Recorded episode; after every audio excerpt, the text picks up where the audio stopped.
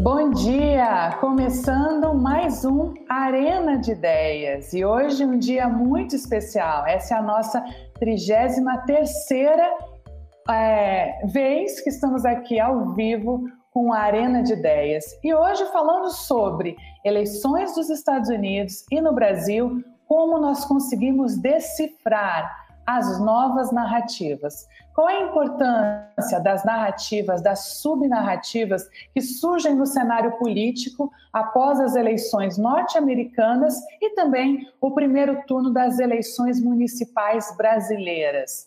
Para avaliar esse tema, a nossa mesa virtual de debates especiais de hoje, quinta-feira, traz especialistas no assunto para discutir a relação das redes sociais, da fake news, do novo fenômeno de deep fake news e da construção das narrativas no contexto político-social. Está conosco, então, o Creomar de Souza, o Creomar que é o CEO e fundador da Dharma Political Risk and Strategy. O Creomar, ele atua em relações governamentais e análise política há 15 anos, ele é professor universitário, doutorando no Instituto de Relações Internacionais da UNB, Universidade de Brasília, e tem uma longa trajetória aí nessa área de, de é, é, é, relações institucionais né, e análises políticas.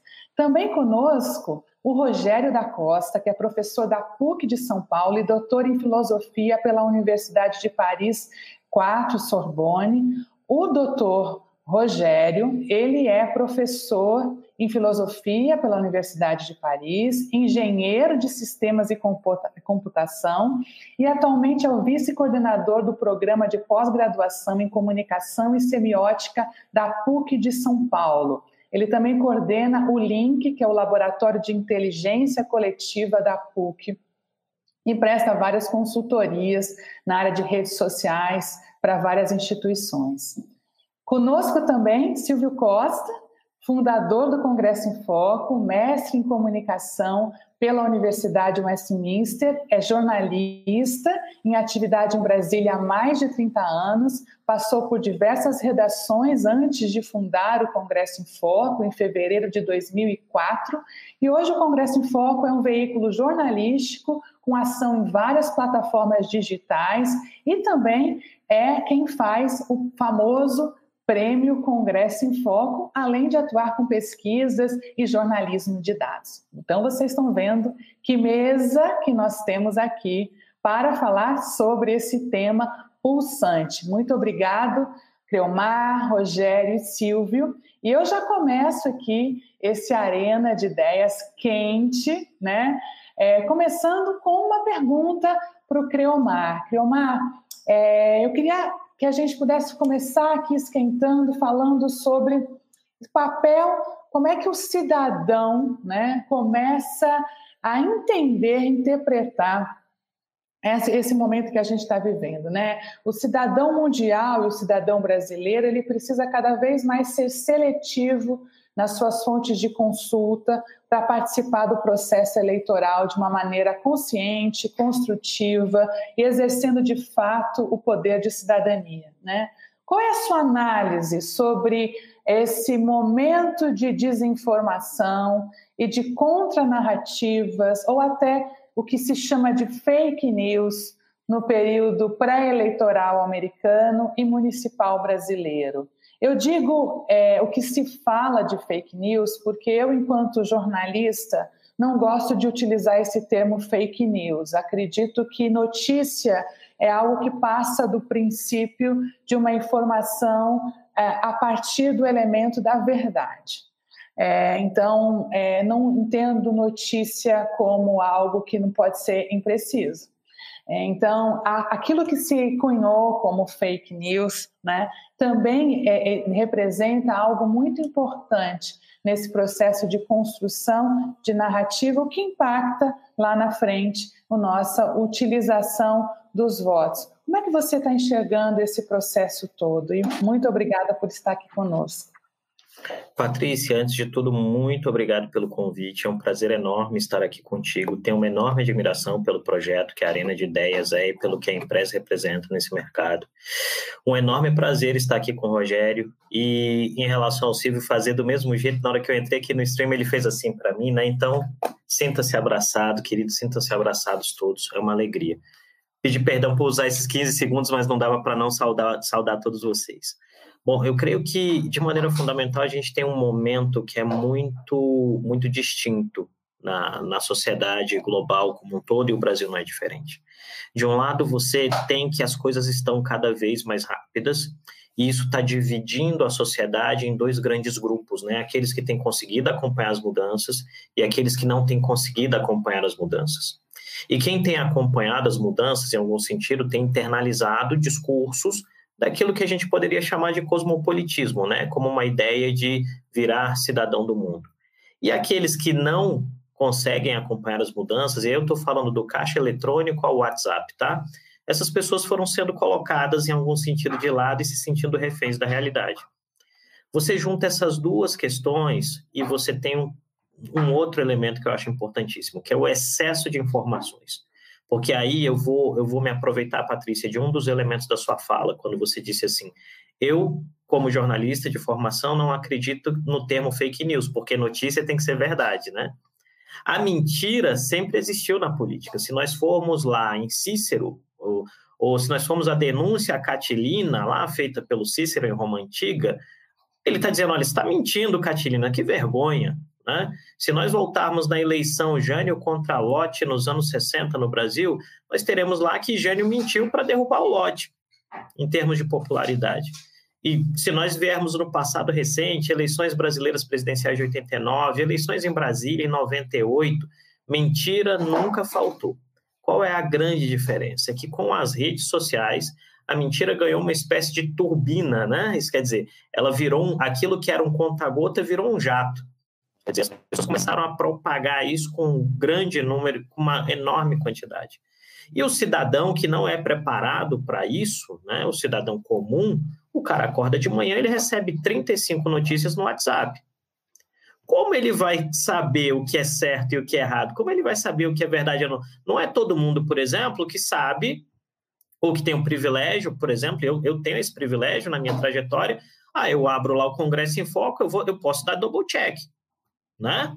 Eu abro um outro jornal tradicional, vou dar o double check. Mas a maioria das pessoas em um país muito desigual como o Brasil não tem isso. Então, eu creio que esse é o contexto que gera alguma dificuldade. E aí você vai ter políticos que, como a gente está falando de democracias competitivas, que vão fazer uma leitura e compreender que dá para dialogar com esse pessoal que se sente desamparado, fazendo um, um axioma bastante interessante, que é dando respostas fáceis para perguntas difíceis. Acho que esse, esse é o meu ponto de partida aqui. Obrigada, Creomar. De fato, a gente está vivendo que o professor é, Miguel Nicoleles, grande cientista brasileiro e um dos dez mais é, premiados, né? hoje está na, na, lista dos dez principais cientistas do mundo. Ele diz que o mundo está vivendo um processo de um vírus informacional e os nossos arquétipos cerebrais eles são mais propícios a assimilar aquilo que não é verdade. Né? Então, se a gente for até para um estudo recente do MIT, é, esse estudo diz o seguinte, que é, os pesquisadores selecionaram notícias é, cuja falsidade foi demonstrada por seis sites de checagem e eles compararam com notícias verdadeiras com veracidade atestadas pelos mesmos sites. E o resultado foi que as fake news, é, as mais populares, elas atingiram 100 mil pessoas, enquanto as notícias verdadeiras foram difundidas em média para mil pessoas. Ou seja, esse é, é, é o momento em que a gente está vivendo, né? Agora, nos Estados Unidos, a fake news não ganhou. E aí? É isso que eu queria conversar um pouquinho com o Rogério. Rogério, como é que a gente interpreta, então, esse momento dessas narrativas que cresceram muito, a ponto de você ter um presidente americano dizendo: Eu ganhei as urnas, foi o primeiro discurso de Trump, muito antes do Biden ser declarado, né, antes ele atingir lá os 270 delegados, logo no, nos primeiros minutos, Trump, na frente da Casa Branca, fez um discurso dizendo: Eu sou o vitorioso dessas eleições. Exato. É, é, tipo. Bom dia, é, Rogério, obrigada. Bom dia. Bom dia para vocês. Também queria agradecer a todos vocês a presença aqui, é, dizer que eu estou contente de estar aqui com vocês, conversando nessa manhã de quinta-feira, manhã aqui em São Paulo chuvosa, enfim, e estar tá aqui com o Silvio, com o Creomar. Gostei de te ouvir, gostei de te ouvir, Patrícia também. Enfim, vamos lá, vamos conversar. É, de fato, é a, a, a tese do acredite em mim não no que você está vendo. Né? Essa é bem a tática do, do, do Trump. E, mas vejam, é, eu tenho amigos nos Estados Unidos que estão é, muito assustados de qualquer forma, porque o Trump teve uma, uma votação muito expressiva. Então, é, tá, as questões aí de, me parecem mais é, complexas. Elas podem até resultar numa conversa sobre fake news, mas de fato, se a gente retoma é, o processo de raciocínio você um pouco assim, não acadêmica, né, mas lembrar um pouquinho assim o que seria uma estrutura desejável é, do ponto de vista do iluminismo, né, da nossa razão, enfim, para que alguém possa definir é, partido e voto, é, em geral se diz que você parte dos fatos, você tem a capacidade de analisar esses fatos, é, de construir argumentos em relação a esses fatos, ok? E a partir daí você é, define os problemas que estão envolvidos com esses argumentos e você define o partido político, digamos assim, é, que pode ancorar aquilo que você construiu como um problema a partir da sua análise do fato. É, isso seria o sonho dourado, enfim, isso não existe. existe muito pouco, digamos assim. É, o que há na realidade é exatamente o contrário, quer dizer, a pessoa se encanta por alguma proposta política mirabolante, que na verdade funciona hoje em dia mais como tribo né, americanos, o David Roberts, por exemplo, analisa isso como a existência de tribos ou a existência de como se fossem times de futebol, né, que levantam bandeiras, que sinalizam alguma coisa para você, que vai um pouco no sentido do que o Creomar estava falando, que são é, é, é, aqueles que estão fora do compasso, aqueles que não conseguem acompanhar o que está se passando, é, preferem é, é, emular, né, ou preferem se associar aquilo que é levantado como uma bandeira e que rapidamente te conecta emocionalmente é, no seu cotidiano, fala com você nesse cotidiano. Então, a partir dessa conexão primeira, é, essa tribo a qual você acaba se associando, né, seja um partido político, seja uma associação, enfim, ela tem os problemas dela. E aí você vai acabar inventando os argumentos para defender os problemas que são dela, porque você imediatamente já se associou a ela. Não é? E a partir daí, você vai gerar os fatos que possam comprovar esses argumentos. E aí é que vem o problema, porque nem que sejam fatos falsos você vai criar para poder defender certos argumentos. Então, quando a gente vê, por exemplo, a, a, questão do mais médicos no Brasil, não é? que resultou numa ideia louca de que não, esses caras não podem ficar aqui porque o diploma deles não vale. Pronto. Né? Esse diploma não é, é uma porcaria, esses caras têm que ir embora daqui. É nítido que você está numa bandeira, ok? E que a partir dessa bandeira você gerou argumentos e está criando fatos é? para você poder sustentar o seu time de futebol, digamos assim. Então, o, o que está muito claro é essa distância que se produziu entre a política partidária, ok, e a política programática, dito política de governo. Quer dizer, o Brasil, por exemplo, se distanciou demais é, dessa dimensão em que você tem um partido político que consegue construir uma visão de país, uma visão de governo, um programa de governo. E isso é o que se chama de, por exemplo, né, essas estratégias de você jogar tudo no campo partidário, na disputa partidária, é, é que faz com que nós tenhamos esse mundo da pós-verdade, digamos assim.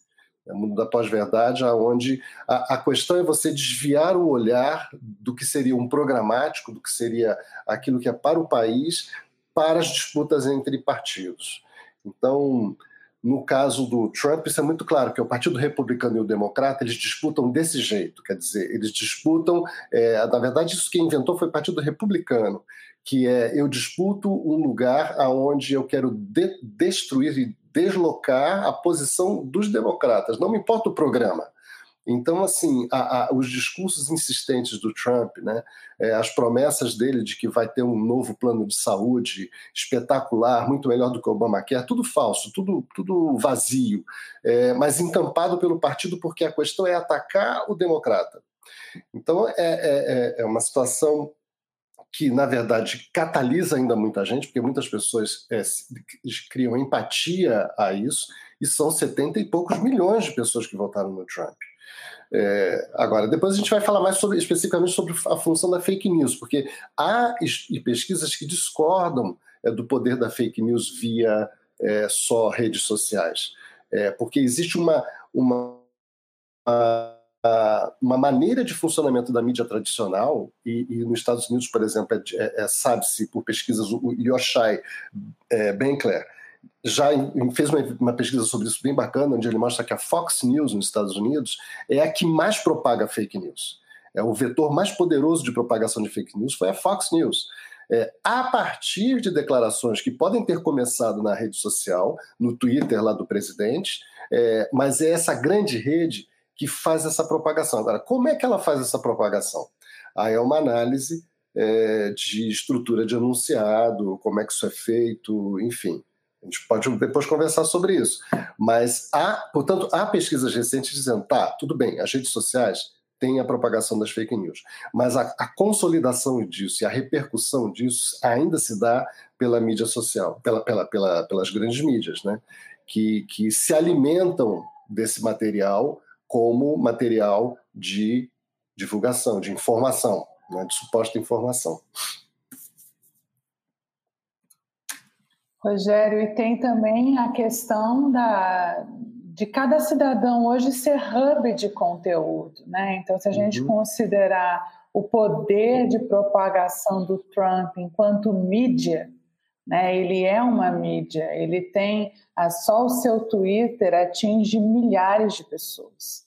É, então, a gente tem a questão da, de cada cidadão, naquilo que o Creomar disse, né, o poder da, da, que a internet nos propiciou a ser rede social. Não são só as redes sociais, mas cada um de nós como rede social também. Esse é um fator que ajuda a gente não saber exatamente em que confiar. Né? E aí eu queria perguntar para o Silvio, é, queridíssimo, é, como é que é isso na sua visão, né, Silvio? É, a, hoje, qual a importância que a informação tem para que um cidadão global, um cidadão brasileiro, um cidadão norte-americano possa, de fato, ter uma participação política e social? Né? Qual é o papel, como é que é a tua visão em relação a aquilo que é noticiado, tanto pela imprensa nacional, a imprensa oficial, é, a imprensa independente, as redes sociais, como é que é isso tudo para impactar o cidadão que tem que, de fato, exercer o seu papel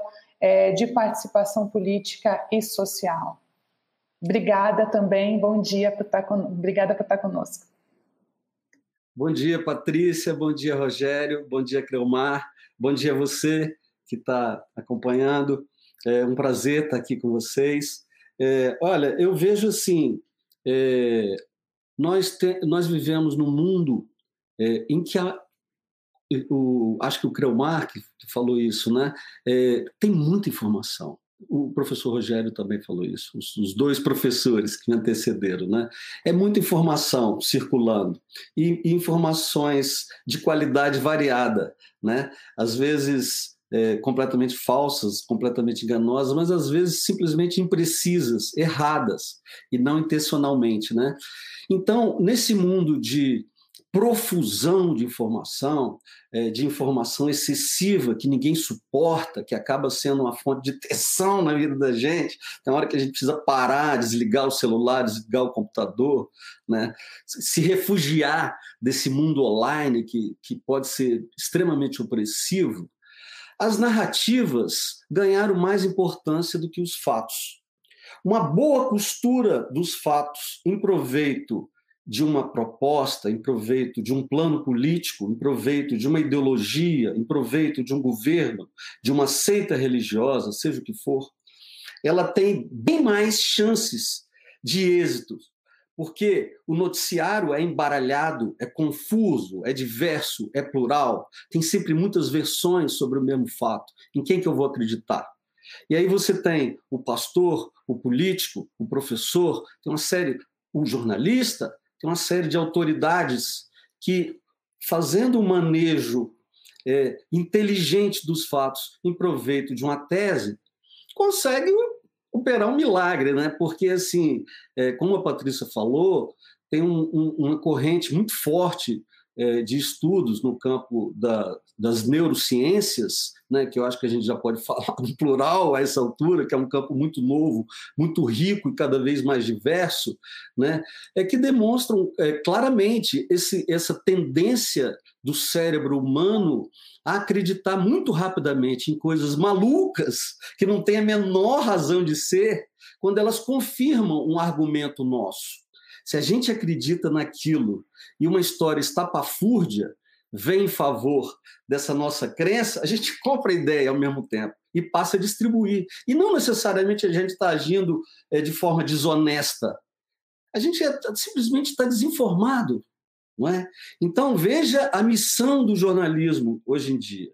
Né? Além de se defender de um presidente da República que várias vezes já demonstrou é, os maus sentimentos que tem em relação à nossa categoria profissional, em relação ao trabalho do jornalista e ao, e ao jornalismo em geral, não bastasse essa tensão de ser hoje jornalista aqui em Brasília, onde eu estou, acompanhando o poder, na verdade, fiscalizando o poder, né? nós não somos amigos do poder. Premiamos o poder no Prêmio Congresso Foco, que a Patrícia citou, na escolha que a sociedade faz, mas a todo tempo fiscalizamos e monitoramos, e já fizemos matérias bastante fortes contra alguns de nossos premiados.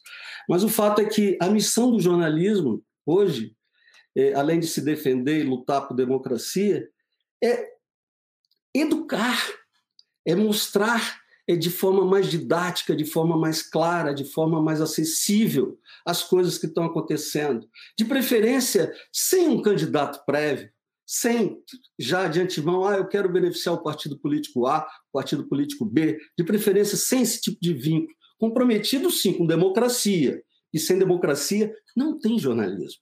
Acabou. Jornalismo não sobrevive nas ditaduras. Infelizmente, eu até me emociono um pouco para falar essas coisas.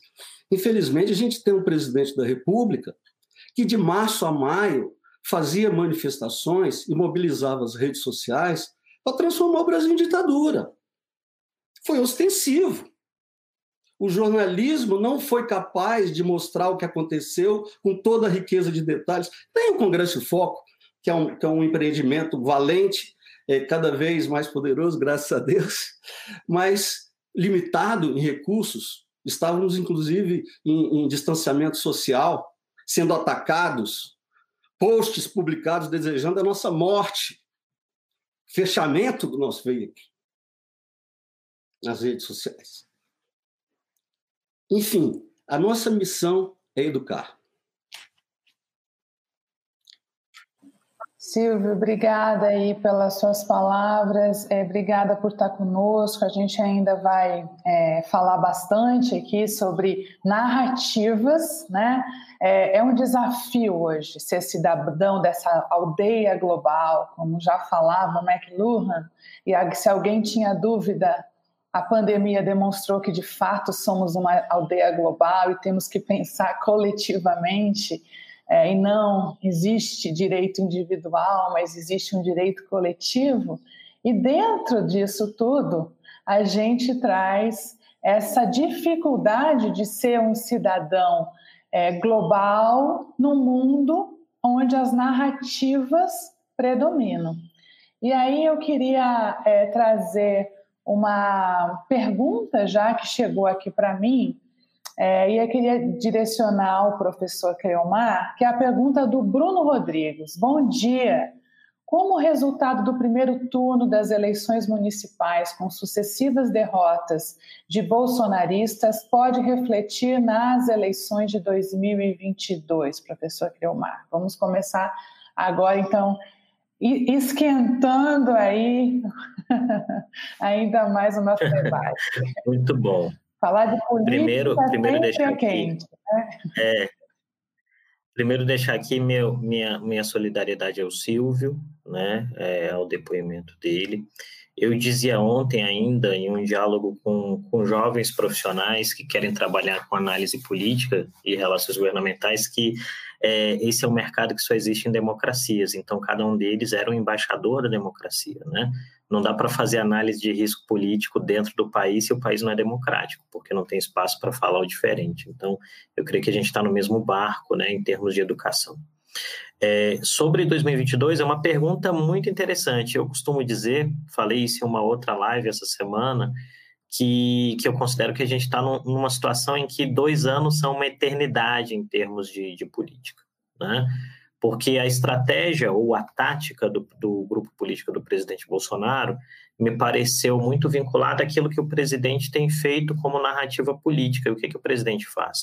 O presidente quer o bônus, mas ele nunca quer o ônus. Então, assim, o bônus é sempre dele, né? E o ônus ele terceiriza. Então, por exemplo, se o governo acertar alguma coisa em termos de vacina, o presidente provavelmente estará na fila, vai colocar o bracinho lá, será vacinado, vai fazer campanha, tá tudo bem.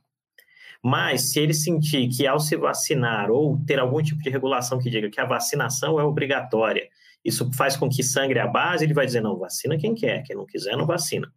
Né? Ele transfere, isso, isso é um padrão de comportamento do presidente Bolsonaro. Né? Ele quer o positivo, ele quer se livrar do negativo. Numa lógica que lembra muito políticos de vida municipal, vereadores, prefeitos, que tem muito aquele diálogo direto com o cidadão.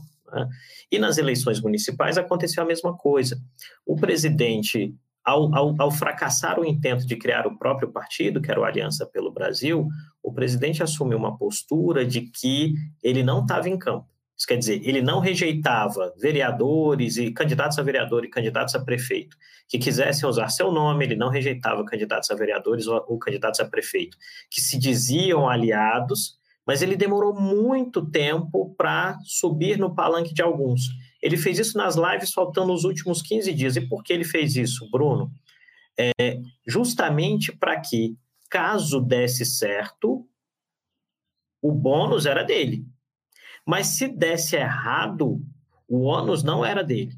E aqui tem um elemento importante. O que o governo passou a fazer no dia seguinte, via redes sociais, e o governo faz isso, o governo fez isso com o Fundeb, por exemplo, é só procurar no Twitter lá, você vai ver. O Congresso fez a discussão do Fundeb, a discussão do auxílio emergencial, o governo vai lá em campo e diz que é o governo que fez. Né? É, o governo começou a construir a ideia de que o governo é o grande vencedor, porque o Centrão saiu fortalecido, que são as lideranças políticas tradicionais, e o, o Centrão está todo com o governo, o que não é verdade, né? Um pedaço do Centrão está com o governo, outro não. E esses grupamentos que foram vitoriosos nas municipais têm uma narrativa que é justamente a contrária à narrativa que levou Bolsonaro à eleição. Por quê? De onde nasceu essa narrativa? No ciclo de 16, antipolítica, né? Anti-ideia de política, erradicação do inimigo, destruição do sistema ou refazimento do sistema. Isso vem em 16 com os antipolíticos, o mais bem sucedido de, deles é o Calil, prefeito de Belo Horizonte. Vem depois, 2018, com uma eleição a presidente de Bolsonaro, e isso deu uma arrefecida agora. Na Dharma a gente chama de ressaca. Deu uma ressaca da narrativa de antipolítica. Né? Essa, essa ressaca da narrativa antipolítica faz vítimas. O Bolsonaro pode ser uma das vítimas. Agora, duas variáveis que eu acho muito importantes, Bruno, para você observar daqui a 2000, até 2022. A performance da economia, isso quer dizer, como a economia vai performar, vai ter dinheiro, não vai ter dinheiro. E a segunda, que é muito importante, Bolsonaro terá uma vantagem que Trump não teve. Possivelmente, Bolsonaro terá uma vacina contra a Covid-19 durante o seu mandato. Tendo vacina, a vida volta ao normal. O splash da economia, porque estava tudo muito, tá tudo muito baixo, tudo muito indicativos são muito ruins, né? O, o rebote da economia com as pessoas podendo sair de casa pode beneficiar o presidente muitíssimo. Então, assim, eu não sou partidário de que, o, de que o presidente e o bolsonarismo estão mortos, sobretudo por um ponto que o Rogério disse na primeira fala dele. Biden teve uma votação recorde nos Estados Unidos, mas o Trump também. Então, assim, tem muita gente que vai embarcar, muita gente que vai comprar, e as sociedades estão polarizando e rachando o mundo afora. Creomar, é, obrigada aí pelas suas colocações. Eu queria é, ouvir um pouquinho do professor Rogério também. É, a gente tem mais uma pergunta e eu queria embutir nessa pergunta é, uma curiosidade em relação ao fenômeno da deep fake news. A gente viu isso circulando muito nas eleições americanas, a gente viu também isso circulando no Brasil. Né? E aí, o, o, o Rogério, você que também é especialista em redes sociais, explica para gente essa história de deep fake news e o impacto que isso tem nesse mundo de narrativas que a gente está vivendo. E aí eu já vou chamar é, junto uma pergunta aqui, que é a pergunta da Juliane Guedes, que diz o seguinte: quais os aprendizados das eleições municipais e as eleições norte-americanas para as relações de poder e para a comunicação política. E aí, falando de comunicação política, eu também te faço a pergunta de deep fake news. Nossa, é uma aula. É, vamos lá. É, eu, eu, não, mas antes eu queria também dizer que eu, eu fiquei bem é, tocado pela questão, pela, pela fala do Silvio, porque a gente tem percebido que esse, essa, essa, esse ritmo que está sendo imposto às nossas vidas, que é a tática que o Trump fez inicialmente, que o Bolsonaro também assumiu, que é estamos constantemente em campanha. E, e, você não sair de campanha é uma coisa horrorosa, porque a campanha é a, a, disputa, a campanha é a agressão, a campanha não é união, a campanha não é pensar o país, a campanha não é querer construir alguma coisa, a campanha é querer combater, é querer vencer. E, e isso está saturando demais o nosso cotidiano, porque realmente são dois presidentes marcados por essa por essa atitude, né? Que é uma atitude que é, não me interessa muito o que está acontecendo agora. Me interessa que eu quero continuar daqui a dois anos e é o que o Creomar está falando. Eu, eu, eu entendo que tem força, sim, que mesmo nesse momento que a gente está vivendo, é, com, porque com tudo que se declara, né? Com tudo que se fala, é, é, a gente ainda tem uma popularidade muito alta desse presidente. E, e, e, isso depois vai numa conversa que eu queria ter com o Silvio também, com o Creomar, que é a respeito de um viés é, muito forte do jornalismo brasileiro, é uma, uma, uma, marca muito forte do nosso jornalismo, e que também tem em alguns veículos internacionais, mas não tanto, é, que é o nosso jornalismo ser muito marcado por aquilo que se chama o jornalismo declaratório. Quer dizer, ele é um jornalismo que começa pelo que o outro falou. A notícia começa é fulano falou tal coisa. Quando você estrutura a tua notícia desse jeito, você já coloca no, no leitor a, a, imediatamente a força daquilo que o outro diz, porque a, a, linguagem ela performa, a linguagem ela produz coisas, ela produz sentimentos, ela produz emoções, ela conquista, ela, ela gera empatia, né? Então o que que acontece? O fulano falou tal coisa e, e muitas vezes esse, esse, falou fica no vazio depois na, na, na, na, construção da notícia. Então a tática, por exemplo, depois vou falar da, vou falar do deep fake news, mas assim que eu queria dizer para o Silvio assim que é, é, é uma discussão importante. Por exemplo, tem o, o, o Yoshai Benkler também ele fala isso. Ele fala que uma tática e outras jornalistas internacionais também pensam assim: a tática do sanduíche é que seria mais interessante, né? Quer dizer, produzir a notícia em sanduíche. Quer dizer, você começa pelos fatos essenciais. É, você começa descrevendo o que é o essencial nos fatos e só depois você convoca a declaração da pessoa. Então não é, é, é Bolsonaro falou tal coisa. Não, não, não. Pera aí. Quais são os fatos? E dentro desses fatos, bom, a respeito desses fatos, fulano comentou tal coisa e que nós aí fecha o sanduíche e que nós podemos dizer sobre tal e tal comprovação e tal e tal estudo que isso não se sustenta. Entendeu? Então, assim, você ensanduichar as declarações seria uma técnica de construção de jornalismo onde você possibilita que o leitor possa refletir junto com você e não ser impactado por uma fala, não é? Maricas, pô, meu, sabe? Assim, aí você já é impactado. E aí aquilo já gera o quê? Já gera propagação nas redes, é o que você falou. De fato, as redes propagam com muita facilidade. Né? E, e agora, voltando ao, ao, fake news, ao deep fake news, né? É, é, que, que na, na, verdade o que, me, o que me assusta muito no deep fake news é que já tem profissionais né, que trabalham com isso. Só explicando para o nosso ouvinte do que se trata, trata-se de tecnologias avançadíssimas que imitam as pessoas, né, que você constrói personagens é, é, dentro de uma cena já previamente filmada. Então já existe uma cena filmada, você vai lá e troca a cara das pessoas e aquilo parece então que o fulano estava naquela cena. É muito usado para agredir é, a, a, a, enfim, a situação das pessoas do ponto de vista é, da intimidade das pessoas, enfim. Mas também a, a, a Deep Fake News ela está atuando agora num lugar que é, que é bem, bem delicado, que é na alteração da voz, né? Então você pega a própria pessoa, você nem precisa disfarçar que é aquela pessoa, você pega a própria pessoa, a voz dela, e com a voz dela você reconstrói o discurso e coloca na boca dela um outro discurso com a própria voz da pessoa. E isso tem sido feito bastante em brincadeiras, em sites que ficam zoando, fazendo memes e tal. Mas, evidentemente, é, isso pode ter consequências muito graves do ponto de vista político, mas já está sendo criminalizado. Né? É, aparentemente, a, a, me parece que na, a, a, Assembleia já deu como criminaliza, criminalizado, enfim, o fato de você é, produzir fake news desse gênero, de, que são as deep fake news. É evidente que, do ponto de vista é, do público amplo, como o Creomar estava falando, você tem uma população nesse país, é, uma desigualdade a tal, de tal grau é um fato. Agora, você tem também uma elite que gosta muito de acreditar naquilo que a beneficia, não é? é e essa elite também é aquela que segue os seus times, as suas bandeirinhas, né?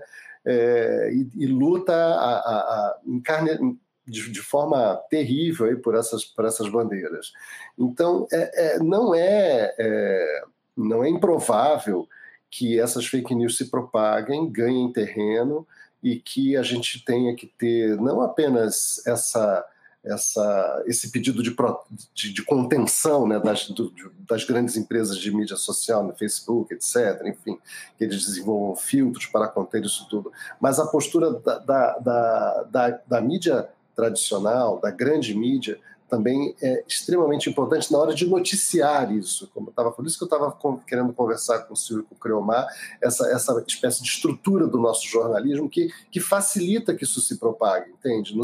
Porque não adianta só você dizer que aquilo, olha o que estão fazendo aqui, você, você precisa saber como dizer o que estão fazendo de desinformação, porque a desinformação é uma informação.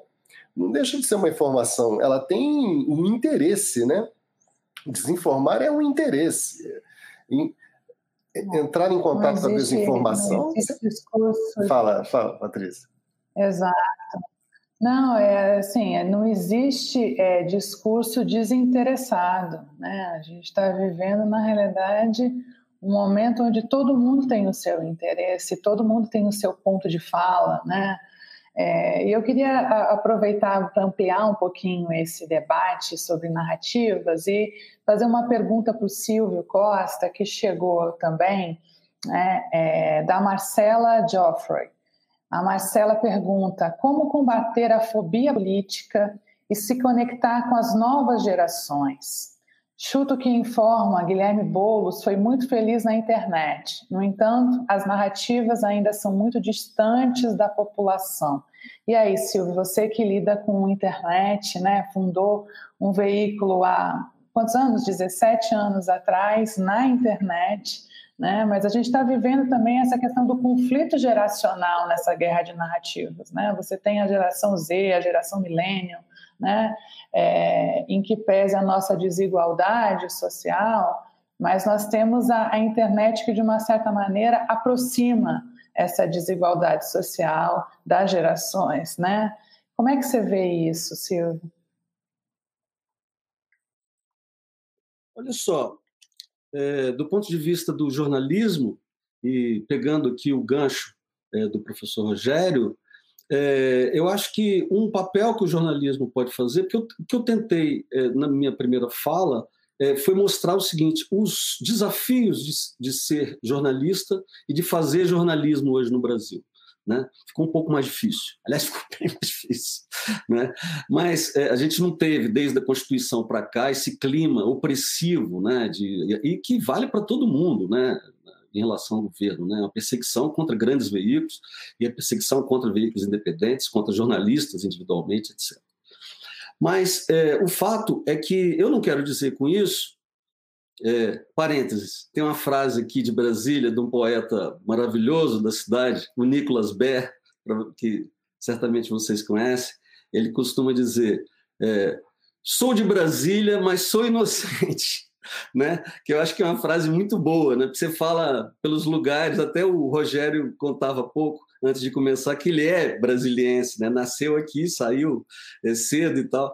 Então, eu sou, eu sou jornalista, mas eu sou inocente. Né? Aquela, a gente, em vários lugares, a gente tem que chegar assim, pô, você fala que é jornalista, então já é comunista, ou então é picareta, ferrou, ou trabalha para uma mídia nojenta, etc. Enfim, então, assim, eu primeiro quis conseguir uma, algum crédito de confiança Conta, como é que é aquele né? presunção de inocência. O fato é que nós erramos muito, professor, e a gente tem que reconhecer que a gente tem que fazer um jornalismo melhor. Não é? Então, assim, é, veículos novos que surgiram, continuam a surgir, exploram as novas possibilidades que as ferramentas digitais, né, que as melhores tecnologias oferecem. Né? Para fazer um jornalismo interessante hoje, por exemplo, é, você precisa ouvir as pessoas mais. Né? Você precisa entender mais as pessoas. O público não é mais só público, é produtor de informação. Ele interage, ele muitas vezes ele, ele define o destino e a interpretação da notícia.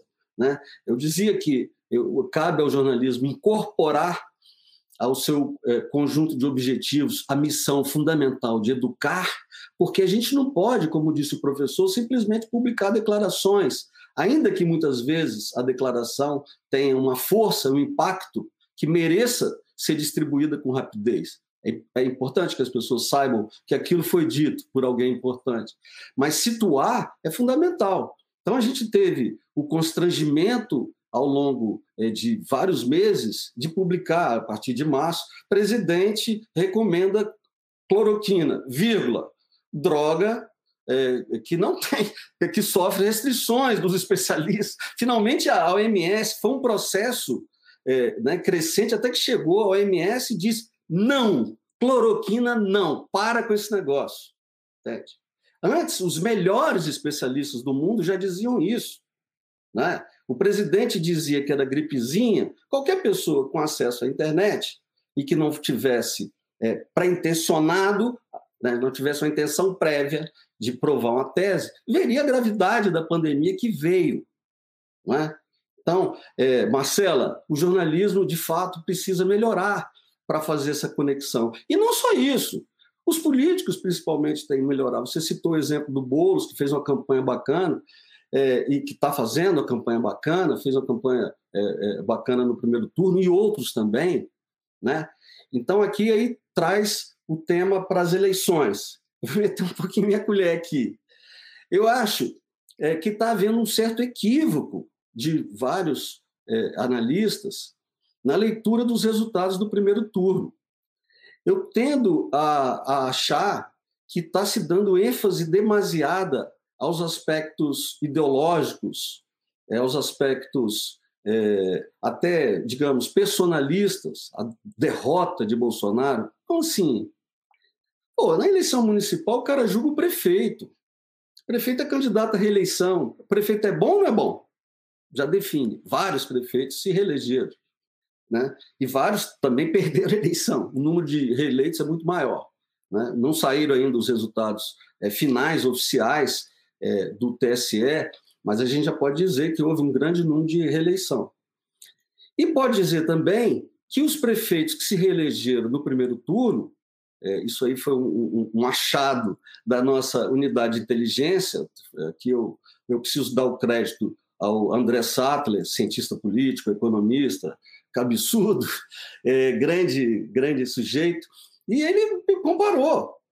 Os, os cinco prefeitos, é, do, havia cinco prefeitos reeleitos, que eram exatamente os prefeitos das cinco cidades, das cinco, das cinco capitais, com os melhores índices é, na pandemia, com menor incidência de casos e de óbitos por 100 mil.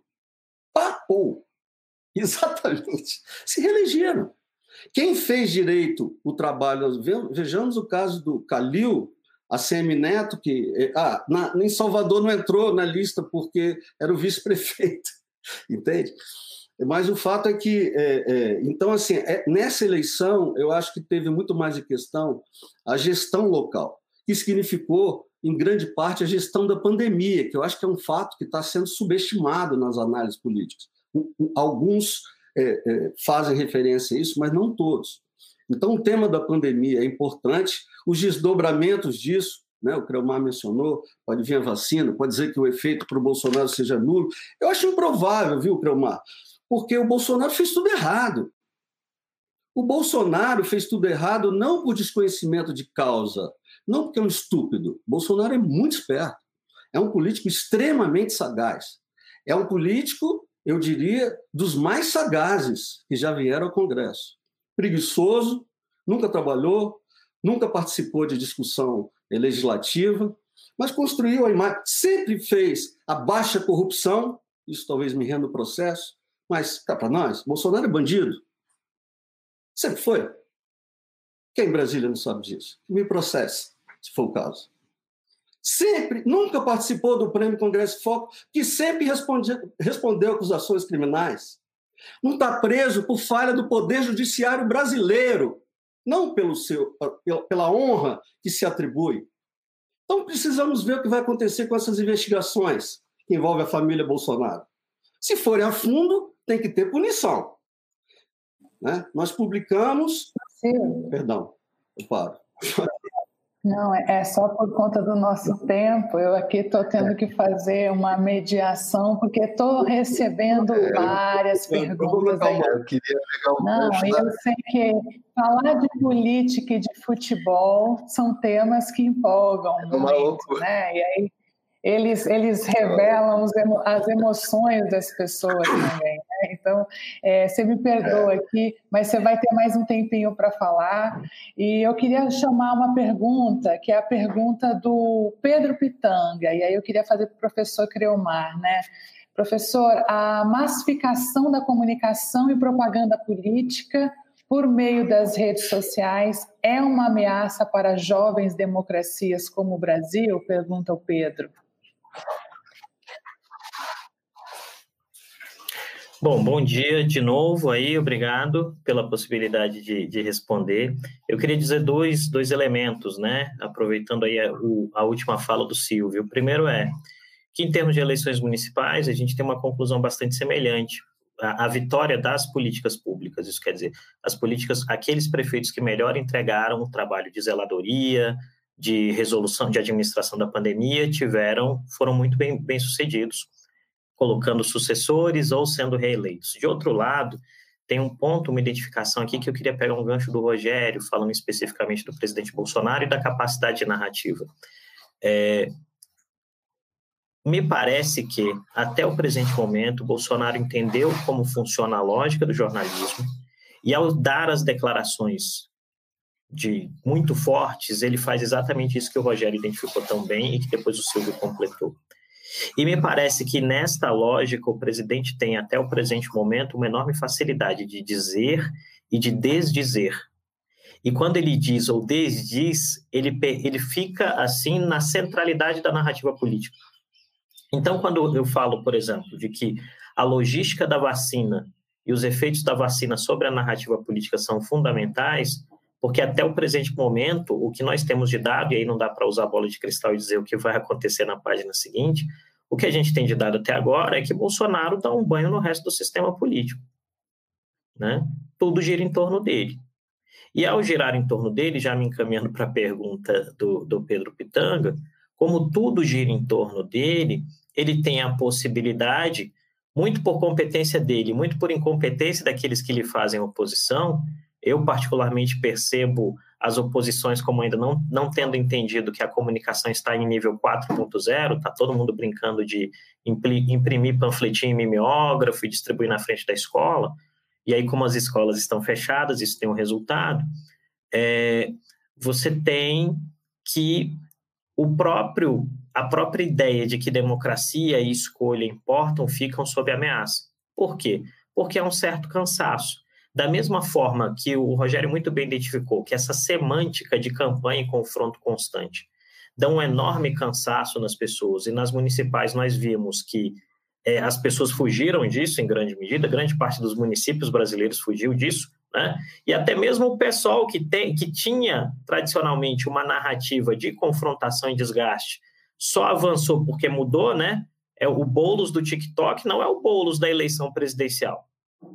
Tá? Isso tem que ficar muito claro. Não é o mesmo indivíduo. Né? Bolos do TikTok com a Erundina carregando o girassolzinho não é o mesmo Guilherme Bolos que na eleição, na eleição presidencial veio num discurso denuncista tentando espelhar também os, uh, as desilusões, por assim dizer, daquele grupo que ele pertencia. Eu creio que esse elemento parece importante. E aí, é, pegando a eleição americana, o papel da juventude, a massificação de informações, eu creio que a vitória do Biden trouxe algumas lições interessantes, sobretudo em termos de articulação. Eu fui observador internacional convidado nas eleições de 2016 e eu vi o quanto que os democratas falharam em movimentar as bases para fazer com que eles votassem. E aí o trabalho dos democratas começou no dia seguinte que eles perderam a eleição, quatro anos atrás. Né? E eles se organizaram, fizeram os registros e criaram meios para isso. Eu não vejo esse movimento orgânico de construção, de articulação, de conquista do jovem eleitor, tirando a bolha do Twitter que diz que dá algumas tendências, mas não explica toda a realidade, por uma série de movimentos políticos. Ao contrário, quem continua tendo controle dessa narrativa, mesmo com os eventuais problemas judiciais, são os grupamentos políticos que chegaram ao poder em 2018. E aí vem um ponto importante aqui, só para fechar. É, vale a observação da questão dos processos judiciais contra o presidente Bolsonaro, mas é importante, e os seus familiares, mas é importante lembrar também que, como esses processos têm uma enorme variável política, é preciso que o presidente sofra um desgaste político para que eles avancem judicialmente. Não, não acontece. Não é porque é o Bolsonaro. Não acontece de presidente no cargo com boa popularidade e entregando o mínimo de dever de casa em termos de Brasil. Não acontece até aqui, talvez aconteça amanhã, mas em termos de métrica, não acontece. Né? Acontece que quando o presidente performa mal, encontra-se uma desculpa política que vira jurídica e ele cai. Então, é isso que eu acredito que a gente tem que observar com muita calma. E aí eu prefiro é, me ater àquilo que a realidade tem entregado agora do que estabelecer uma percepção que seja mais derivada de, de algum desejo, de alguma emoção, algo do gênero. Criomar, é, obrigada aí por trazer um pouco de clareza também sobre esse cenário é, da moderação. E aí a gente chega ao finalzinho da nossa arena de ideias. Falei para vocês antes que passa rápido e a gente poderia ficar aqui muito mais tempo. Então eu queria encaminhar aqui para uns, uns segundinhos de palavras finais de todos vocês, começando o professor Rogério o professor Creomar trouxe a questão da moderação. É, lição de comunicação, é, eu que olho a comunicação aí o tempo inteiro, é, o Biden representou um discurso da moderação. Muitos dos políticos nas eleições brasileiras, agora do primeiro turno, também trouxeram esse ponto de equilíbrio, mais serenidade e, sobre o aspecto da comunicação, diálogo. Eu não vou para o confronto, eu tento dialogar, eu tento trazer convergência para polos opostos. Professor Rogério, é isso? É, e eu deixo aqui o senhor com as suas palavras finais, vai lhe é, agradecendo pra... muito pelo é, seu tempo. Não, obrigado. É, de fato, o, o Creomar, essa essa percepção, por exemplo, aqui em São Paulo, pegando a, a pergunta da Marcela, né? Aqui em São Paulo, é, tanto Bolos quanto Covas, eles é, tomaram essa posição, né? quer dizer, a sentido de ser ponderados e tal, etc. Agora, é extremamente curioso que nessa, nesse cenário paulista, é, é, é, extremamente curioso. A juventude sim está com bolos, o Boulos sim representa uma oxigenação, representa programa, muito mais do que partido, representa um programa, uma ideia de cidade, mas é inacreditável que o Covas, não tendo feito nada pela periferia na pandemia, tendo abandonado a periferia, como que a periferia votou no Covas e o Covas está aí em primeiro lugar, entendeu? Quer dizer, isso é que é quase que indecifrável, Marcela, que estava perguntando, né? É, sim, o Boulos representaria uma modificação. Vamos ver, porque já está mudando, né? A balança está mudando um pouco e o Boulos está tendo mais espaço para falar. Terá mais espaço para se comunicar. São só duas semanas, mas ele terá mais espaço. É, alguma coisa pode mudar. Mas o que, que a mídia tradicional pesada está fazendo aqui? Associando Boulos ao partido nanico que virou o PT, quer dizer, a esquerda nanica, e não falando nada dos problemas do PSDB. Né, que o PSDB é um partido que está lá com seus big problemas né, de metrô e rodoanel, mas a mídia não está falando disso, está poupando o Covas disso e está bombardeando o, o PSOL do nosso né? Quer dizer, o Boulos aí está apanhando por, de, de, de, lateralidade, né? Porque está recebendo apoio de quem é nanico agora, entenderam? Então, assim, essa narrativa da grande mídia vai fazer, está tá tentando fazer a eleição aqui. É óbvio que está tentando fazer. Bom, obrigado a vocês. Realmente o papo iria bem longe. Foi um prazer estar aqui contigo, Patrícia, com Silvio, com o Creomar também. Muito bem, galera. Adorei. Congresso em Foco. É isso aí, Silvio. Vamos em frente. Força. Força para ti. Obrigada, professor. Obrigada mesmo. Silvio, considerações finais, então. Então, é, pois é, é, eu fui opinião, fui emoção, e agora vou, na despedida, tentar ser razão nesses é, tempinho, nesses minutinhos finais aqui que me sobram.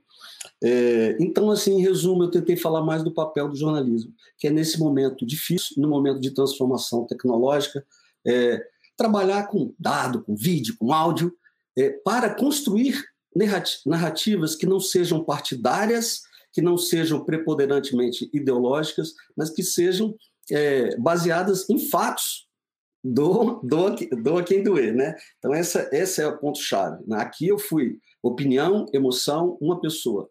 Tem um momento em que jornalismo é reportagem, tem um momento que o jornalismo é dados, tem um momento que o jornalismo é opinião. Mostrar com clareza isso, educar com clareza, a chamada alfabetização midiática, é um papel urgente que temos que fazer.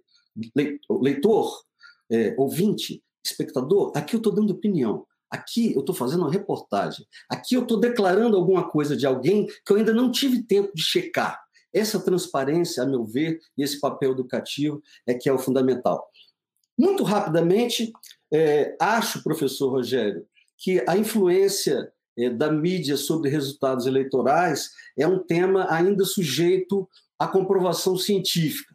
Né? Então, assim, é, é uma questão é, é, profunda, complexa, não cabe aqui é, é, determinar, mas assim, o resultado eleitoral eu acho que vai vir mais da análise que os eleitores de São Paulo fazem das duas personalidades, da personalidade do Bruno Covas e do Guilherme Boulos. E aí, o grande problema com Boulos é a questão das invasões e das ocupações. Isso está sendo explorado não pela mídia, mas principalmente em grupos de WhatsApp, né? E, e, e em comunicação direta, pô, você vai deixar um invasor ser prefeito de São Paulo? E aí a questão do Boulos se explicar, esclarecer. Ele está sendo confrontado com esse histórico dele, entende? Que não é bem visto por grande parte do eleitorado. Além da questão do conjunto de alianças, etc. Por fim, ainda mais rápido, é, eu diria que é, o, em, relação ao tema é, é, Bolsonaro e governo Bolsonaro, Bolsonaro sim é muito inteligente, muito sagaz, é, um, um bom construtor de narrativas, não é como tem se dito, já virou clichê, é o surfista de uma onda, não é a onda em si. A onda é mundial desse populismo autocrático, autoritário, que ora é explorado pela esquerda, ora é explorado pela direita A gente tem Maduro, tem Putin. Não é exclusividade da extrema-direita produzir é, tipos como Trump e Bolsonaro. Mas o fato é que no tema Bolsonaro, é, eu, eu, eu vejo é que você tem um cenário como pontos problemáticos a questão da pandemia, ele será cobrado pela gestão da pandemia, imagino, é, a questão das investigações e a questão da economia, que no fundo acaba sendo a questão mais importante, o bolso das pessoas. Né? A realidade econômica vai determinar, em grande parte, a popularidade do presidente Bolsonaro nos próximos meses e, obviamente, terá grande impacto nas eleições de 22. Muito obrigado pela paciência de me ouvir, agradeço demais o convite. É, desculpa a minha sinceridade, que vai soar exótica é, para alguns, mas eu sou assim, gente, desculpa. O mundo, o mundo pede autenticidade, não é? Isso é muito bom. Obrigada, Silvio, pelo seu tempo. Eu sei que a tua agenda é super complicada também. Muito obrigada. Professor Creomar, segundinhos é, para as suas considerações finais. Bom, é, Patrícia, antes de tudo, um meu muito obrigado a você, ao Rogério, ao Silvio. Eu creio que esse tipo de espaço e de momento onde a gente possa abordar os problemas com perspectivas que têm pontos de partida diferentes, mas não necessariamente, não necessariamente são conflitantes, é muito importante. Né? Uma abordagem que em alguns momentos deve ter sim seu componente emocional, em outros deve ter um componente mais teórico, em outros mais analítico. É, e eu creio que o nosso espaço, a nossa missão, e falo por mim, pelo meu time que está me assistindo, quer dizer, provavelmente nenhum deles está me assistindo porque eles têm um monte de coisa para fazer agora, mas vão assistir depois. É, o, o nosso objetivo como consultoria de análise de risco é isso, é tentar prover um olhar que permita que a gente veja fora da caixa. E eu creio que hoje, nesse diálogo maravilhoso aqui com o Silvio, com o Rogério e contigo, a gente conseguiu avançar. Então, muito obrigado. A Dharma está sempre à disposição da empresa, do Congresso em Foco, do professor Rogério, naquilo que a gente puder ajudar. Foi um enorme prazer. Um abraço. Muito obrigada, pessoal. Obrigada a vocês. Hoje o Arena de Ideias foi de fato uma arena de ideias, arena polêmico, arena gostoso, arena que trouxe muito ensinamento. Eu aprendi demais com vocês.